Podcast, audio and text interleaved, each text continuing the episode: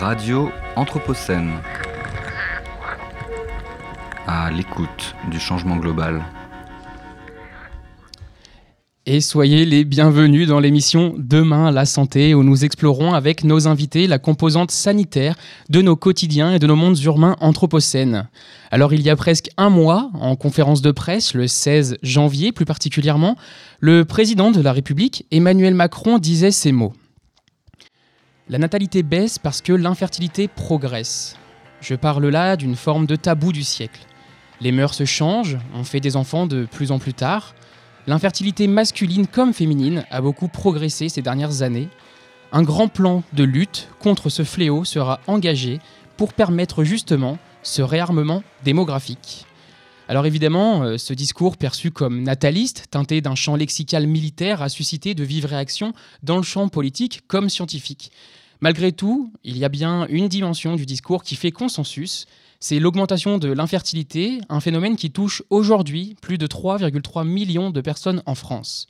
Alors afin de comprendre les diverses causes et dessiner des pistes concrètes pour combattre ce problème de santé publique, je reçois aujourd'hui Samir Amama. Bonjour Samir Amama.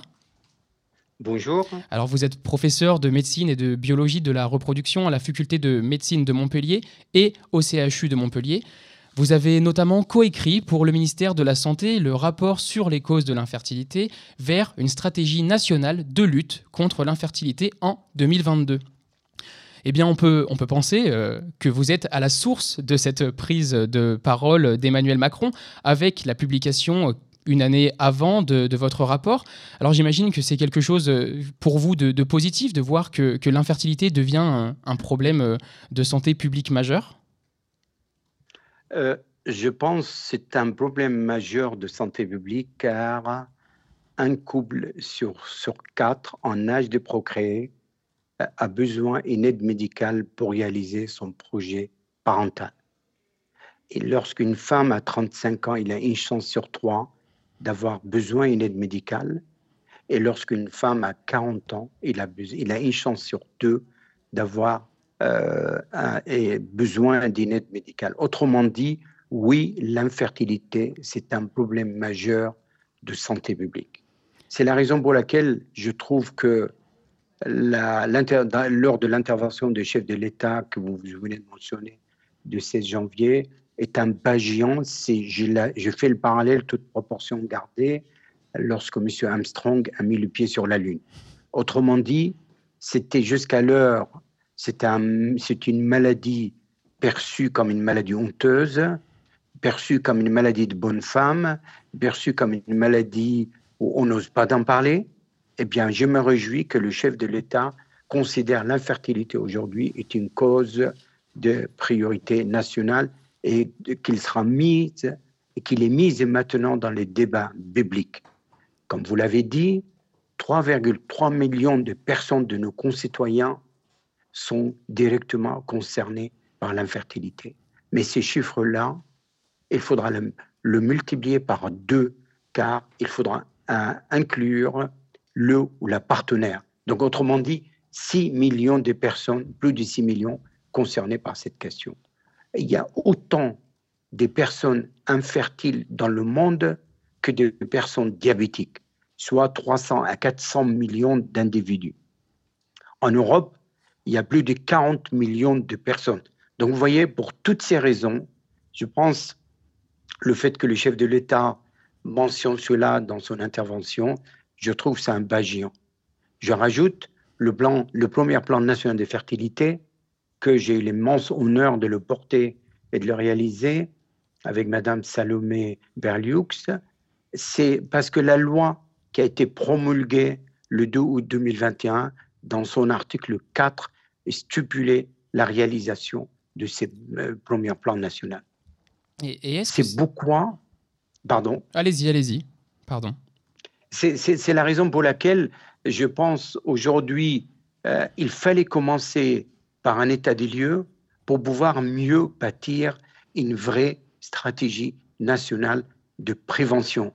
Il faut mieux prévenir que de guérir. Et, j'aimerais qu'on revienne sur, sur une confusion qu'il peut parfois y avoir euh, dans, dans, sur, ce santé de, problème, euh, sur ce problème de santé publique. pardon. C'est euh, la confusion entre, entre différents termes, notamment entre le, celui de natalité, celui d'infertilité et celui de stérilité. Est-ce que vous pourriez nous expliquer la différence entre les trois termes?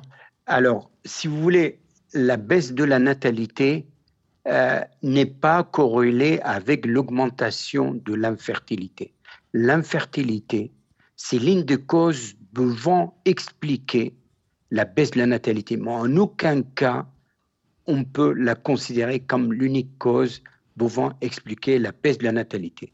Un couple infertile ou une personne infertile, c'est une personne qui a besoin d'une aide médicale pour réaliser son projet parental. une personne fertile, c'est une personne qui n'a pas besoin d'une aide médicale elle peut faire le petit, comme on dit dans notre jargon, à la maison sans aucune aide médicale. D'accord? Une personne stérile, ça veut dire c'est une personne, chez une femme qu'on a ôté les deux ouverts, chez les hommes qu'on a ôté les deux testicules pour X raisons, et qu'on a oublié de mettre en banque quelques paillettes de sperme ou quelques ovules. En effet, ces deux personnes-là deviennent stériles. Donc vous voyez la nuance entre personnes stériles, personnes infertile ou hypofertile et personne fertile. Et, est-ce que la façon de... Est-ce que je, me permets de... La façon... Je me Moi, je ne l'aurais pas dit.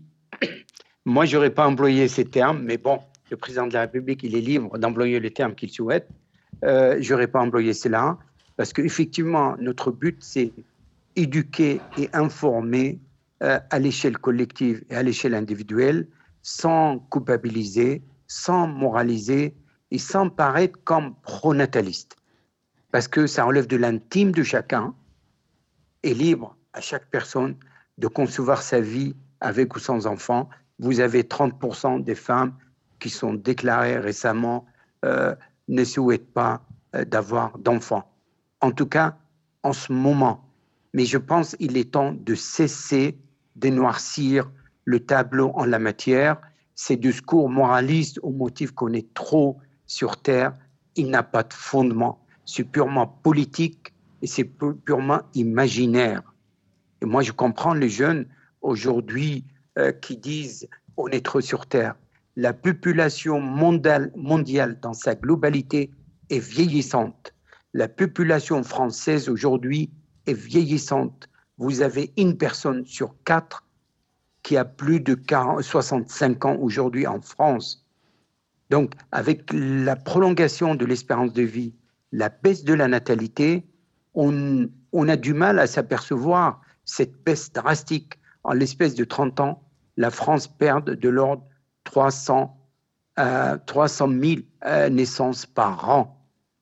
On a un indicateur qui ne se trompe pas, qu'on l'appelle l'indice conjoncturel de fécondité, étant défini par le nombre d'enfants par femme le seuil de remplacement, il est de 2,1. Pourquoi 1 C'est parce que sur 100 naissances des, bébés de sexe féminin, vous avez 105 naissances de bébés de sexe masculin. Donc, autrement dit, si on regarde cet indice pour la France, euh, depuis entre 2010 et 2023, on est passé de 2,3 à 1,68. Pas plus tard, la semaine dernière, je prends un billet dans l'Asie du Sud, la Corée du Sud. Elle a pris la décision pour repenser sa politique nataliste et parmi les, les mesures qui ont été prises, d'offrir 75 000 euros à chaque naissance. Si vous abandonnez l'Asie du Sud, vous revenez en Europe, l'Italie, son indice de fécondité 1,2. L'actuel gouvernement depuis janvier 2002, elle propose 250 euros dès le septième mois de grossesse jusqu'à l'âge de 21 ans de la personne. Donc, autrement dit, je crois notre concept euh, en termes de politique familiale et de politique nataliste euh, qu'on a mis en place de, de l'après-guerre jusqu'à maintenant nécessite, mérite d'être totalement repenser. Et, est-ce qu'on peut euh, du coup revenir sur ces, sur ces différentes causes? Parce que là, vous nous avez donné énormément de chiffres, donc, euh, ce qui nous permet de, plonger à fond dans le sujet. Mais est-ce que euh, dans, le, dans, votre rapport, vous évoquez, et vous en parliez tout à l'heure, des enjeux sociétaux, des enjeux politiques qui, peuvent, qui peuvent conduire à, cette baisse de la natalité est-ce que, Quelles sont ces, ces dimensions sociétales Est-ce que c'est seulement lié à l'écologie, comme tout à l'heure? de l'infertilité ou de cause de la baisse de la natalité? Alors, c'est aussi pour ça que j'avais besoin de votre... C'est exactement pour ça que j'avais besoin de votre lanterne, puisque j'avais l'impression euh, que euh, avec le qu'il y a à la fois un recul de l'âge euh, de la naissance qui peut conduire à, qui peut expliquer en tout cas l'infertilité, c'est ça? C'est ça. Alors, pour faire simple à vos auditeurs, les, on peut comment dire identifier trois causes d'infertilité cause dite sociétale, cause environnementale et cause médicale. Je commencerai par la cause sociétale. Comme vous venez de l'indiquer, le recul d'âge. Il suffit de regarder l'âge moyen de premier accouchement en France l'année dernière. Dans les grandes villes, il était aux alentours de 31 ans et 2 mois. Si on le compare avec l'âge moyen il y a une trentaine d'années, on était à 24 ans. Donc ces reculs d'âge provoquent quelque part une forme d'infertilité qu'on aurait pu euh, éviter. La vraie question aujourd'hui, est-ce la société française est capable d'offrir à une jeune femme la possibilité de concilier entre sa vie professionnelle et sa vie de famille? Forcé de constater, ma réponse est non, si on se compare avec le pays nordique. Donc, autrement dit, on a applaudi que les femmes font de plus en plus des études longues, le temps qu'elles finissent son parcours universitaire le temps qu'il trouve le job auquel il s'aspire légitimement, le temps qu'il trouve son prince ou sa princesse, il a 32, 33, 34 ans. Et même, d'ailleurs, même quand il a le moyen d'enfanter et réaliser son projet, elle s'est dit, mince, il manque 40% des places euh, en, en, crèche. Un bébé est fait pour vivre avec ses camarades, c'est pas pour vivre avec une nounou à la maison. Donc, autrement dit, le jour où la société française est capable euh, d'offrir à une femme la possibilité de combiner entre les deux vies, privée et professionnelle, vous verrez, les Français et les Françaises entendront parfaitement la paix. Ça, c'est la première cause. La deuxième cause, je crois, les Français ignorent que la fertilité chute avec l'âge. La fertilité maximum chez la femme est à l'âge de 25 ans et qui est de l'ordre de 25% de taux de succès par cycle. Vous vous rendez compte Ça voudrait dire, après 25 ans, cette fertilité chute avec l'âge.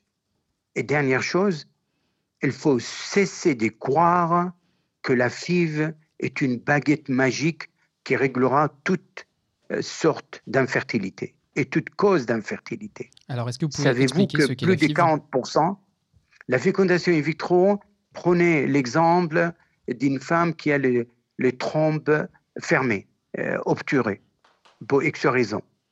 Mais pour réaliser les bébés, il a deux solutions, soit la microchirurgie tubaire, soit la fécondation in vitro qui consiste à mettre les ovules de madame avec le sperme de monsieur et on attend que ça se passe. C'est ce que l'appelle la fécondation in vitro, autrement dit, la rencontre et la fusion entre deux gamètes, mâles et femelles, se produit en dehors du corps de la femme. D'accord? Et au bout de deux, trois, voire cinq jours ou six jours, on replace un embryon dans la cavité utérine, dans l'utérus, et si tout va bien, neuf mois après, il y a un bébé qui naît. C'est ça la fécondation in vitro. D'accord? Mais si je regarde sur ces schémas-là, depuis Louise Brown, c'est le premier bébé né par FIV dans le monde, euh, le 25 juillet dernier, elle venait d'avoir 45 ans eh bien, il y a plus de 40% de couples qui quittent les circuits de la FIV après énième échec et sans enfant. Donc, cessez de croire que la FIV, c'est une recette magique, parce que les gens, ils disent, c'est pas grave, j'ai un jour de mon projet, et si j'ai un souci, je passe en FIV. Mais la FIV ne marche pas pour tout le monde. Avant de... Et il ne marche pas à tout le coup. Avant, de revenir sur euh, les, autres formes que vous mettez en avant dans votre rapport euh, qui, pourraient permettre de répondre à, cette, problématique de l'infertilité, j'aimerais qu'on revienne sur, euh, les, causes environnementales de l'infertilité. Eh ben, ça, c'est, la deuxième cause de l'infertilité, la cause environnementale. Eh bien, dans la cause environnementale, vous avez grosso modo deux petits chapitres. Le premier, c'est qu'on appelle les perturbateurs endocriniens. C'est quoi les perturbateurs endocriniens? Ce sont des substances chimiques ou environnementales qui se trouvent dans l'air, dans l'eau et dans le sol. Et dans notre vie quotidienne, nous sommes exposés à une centaine de molécules dites perturbateurs endocriniens qui vont parasiter notre système de régulation hormonale. D'accord? Quand vous allez acheter votre shampoing, votre parfum, votre rouge à lèvres, eh bien, euh, dans tout cela, il y a des perturbateurs endocriniens. Quand vous allez acheter vos légumes, vos fruits, il y a des facteurs reprotoxiques, comme les fongicides, les pesticides et tous les produits qu'on met euh, pour cultiver en agriculture, euh, pour assurer et répondre à l'exigence de consommateur. Donc hier, je vous aurais dit, prenez une pomme, lavez-la et croquez-la. Aujourd'hui, je, vous dirais, avant la croquer, il faudra l'upulcher. Il faudra upulcher cette pomme. Donc, autrement dit, si vous préférez, le, le, le, les perturbateurs endocriniens auxquels on rajoute notre hygiène de vie, le tabac, l'alcool, les substances psychoactives, la drogue, autrement dit, la surcharge pondérale, l'obésité, le sport intense, tout ça, le mal de sommeil, tout ça, avec les perturbateurs endocriniens, ça fait un cocktail explosif. Vous me dites, j'habite à Lyon dans tel endroit. Je vous dirais, regardez dans un périmètre de 5 à 10 km s'il n'y a pas de déchetterie, s'il n'y a pas d'usine pétrochimie, s'il n'y a pas d'usine de cosmétologie, s'il n'y a pas de l'agriculture intensive. Vous comprenez? Parce que vous êtes exposé, parce que l'inconvénient des perturbateurs endocriniens, on est tous vulnérables de la conception jusqu'à la mort. Effectivement, vous, vous venez de. Nous, nous, à Lyon, on coche toutes les cases de, de ce dont vous venez de, parler. Voilà, je ne vous pas dire, si vous préférez. Et, dans votre rapport, vous revenez sur, beaucoup sur l'alimentation, euh, avec euh, la question de, de, privilégier la nourriture bio, avoir un régime méditerranéen, pardon, en, en évitant euh, de manger trop de viande. J'ai une question par rapport euh, à l'actualité politique. Euh, est-ce que ça peut vous vous étonner dès lors qu'on parle d'un plan de lutte contre l'infertilité, que d'un autre côté on, suspende euh, un plan sur les produits éco pardon, le plan éco-phyto, donc sur les produits phytosanitaires sur, dans l'agriculture? Mais je crois le consommateur aujourd'hui, on est face à notre propre comportement. Est-ce qu'on est prêt à acheter euh, une pomme avec quelques taches noires et qui est bio, ou est-ce qu'on veut une pomme qui est parfaite sur le plan esthétique, mais il n'a pas de goût et qui est bourrée de, de, de fongicides, de pesticides, de tout ce que vous voulez. Euh, Est-ce qu'on veut une nourriture simple ou est-ce qu'on veut une alimentation transformée où dedans on va rajouter toutes sortes de produits pour que ça corresponde au goût de consommateur? Je crois qu'il va falloir repenser la chaîne de producteur jusqu'à le consommateur. Nous sommes tous responsables. Vous, vous, voyez Donc, c'est la raison pour laquelle notre hygiène de vie, notre façon de consommer, notre manière de boire de l'alcool, tout ça, mais je pense que les Français, ils sont inscrits dans cette logique. Vous voyez, la consommation de l'alcool, il y a presque 30 ou 40 ans, on consomme 120 litres par personne par an. Aujourd'hui, on n'est même pas à 50 litres. Donc, les Français font des efforts et il faut les, les en féliciter et les encourager. Donc, euh, c'est pour ça les causes environnementales, je crois, entre les causes environnementales, le cause qu'on appelle aussi épigénétique et l'interaction entre les deux. Aujourd'hui, on a un exemple pour vous dire, oui, la santé reproductive masculine et féminine sont altérées. Et on a des données extrêmement robustes euh, grâce à l'équipe de professeur Skekabek de Danemark depuis 40-50 ans, il nous alerte. Si vous prenez le sperme du grand-père, qualitativement et quantitativement, de son fils et de son petit-fils, aujourd'hui le petit-fils, il en a moins de 56% par rapport à son grand-père. Vous comprenez? On est parti de 100 millions par millilitre à 45 millions par millilitre aujourd'hui. Et cette baisse ne cesse de s'amplifier. Euh, sans oublier l'augmentation du cancer des testicules, sans oublier euh, l'altération de l'appareil reproducteur chez l'homme et chez la femme. Je crois qu'on n'a pas tiré toute la leçon des normes de synthèse qu'on a utilisées depuis l'après-guerre jusqu'à la fin des années 60, ce qu'on appelle le destilben, qu'on donnait aux femmes pour empêcher la survenue de fausses couches. Eh bien, voyez-vous, messieurs, aujourd'hui, la petite fille ou le petit garçon paye la note de sa grand-mère quand sa mère était dans son ventre. Voilà, aujourd'hui, on a des données extrêmement claires, accessibles euh, et à la portée de tout le monde. Et, enfin, les dernières causes, on a parlé de causes sociétales et causes environnementales, il y a bien entendu les causes médicales, qu'il ne faut pas oublier. Et, ces, causes, euh, ces, causes médicales sont notamment liées à des problèmes comme euh, l'endométriose pour les femmes eh ben, Par exemple, comme l'endométriose. Dans l'endométriose, aujourd'hui, c'est 15% de femmes qui viennent en fécondation in vitro pour une indication de l'endométriose. C'est quoi l'endométriose? C'est une maladie où le sul de l'endomètre de l'utérus s'implante en dehors de l'utérus. C'est une maladie certes bénigne, mais ça bourrit la vie à une femme, à une jeune femme. Aujourd'hui, il faut promouvoir l'innovation et je pense, vous, à Lyon, vous avez une, euh, une start-up d'innovation, je crois, qui commercialise un test salivaire et qui permet tout de suite de, diagnostiquer, de diagnostiquer cette maladie en, 12, en 10 jours au lieu d'attendre en moyenne 7 ans pour mettre une étiquette à cette maladie. Et, vous Donc je pense qu'il faut promouvoir la recherche. Et d'ailleurs, la recherche et l'innovation, c'était l'un des six axes prioritaires que nous avons identifiés dans mon rapport. Et je me réjouis que le gouvernement actuel vient de mettre sur la table 30 millions d'euros et les appels à projets ont été publiés le 30 janvier. Vous voyez, il y a une quinzaine de jours.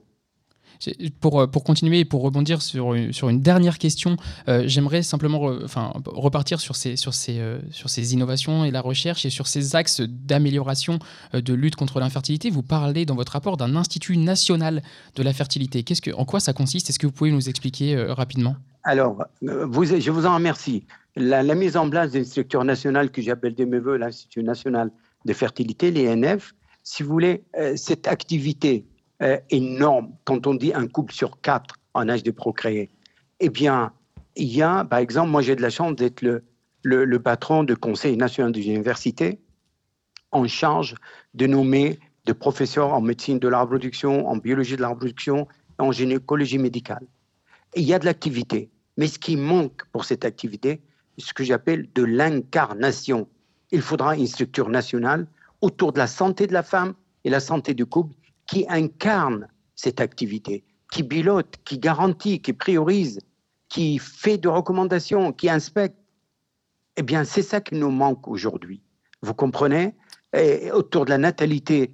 Parce qu'aujourd'hui, vous avez le ministère de la Santé, vous avez le ministère de l'Enfance et de la Famille, vous avez le ministère de l'Éducation nationale, l'enseignement supérieur, le ministère de, euh, de l'Environnement, et je m'arrête là.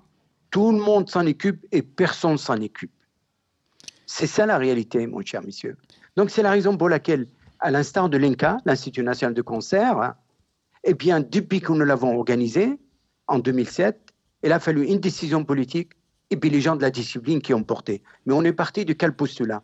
On a pris un cancer donné, un âge donné et un sexe donné, on a regardé en France le taux de survie, selon qu'on soit prise au nord, au sud, à l'est ou à l'ouest en France, ben on était aperçu les Français n'étaient pas égaux devant, dans la prise en charge. C'est ainsi l'INCA a vu le jour.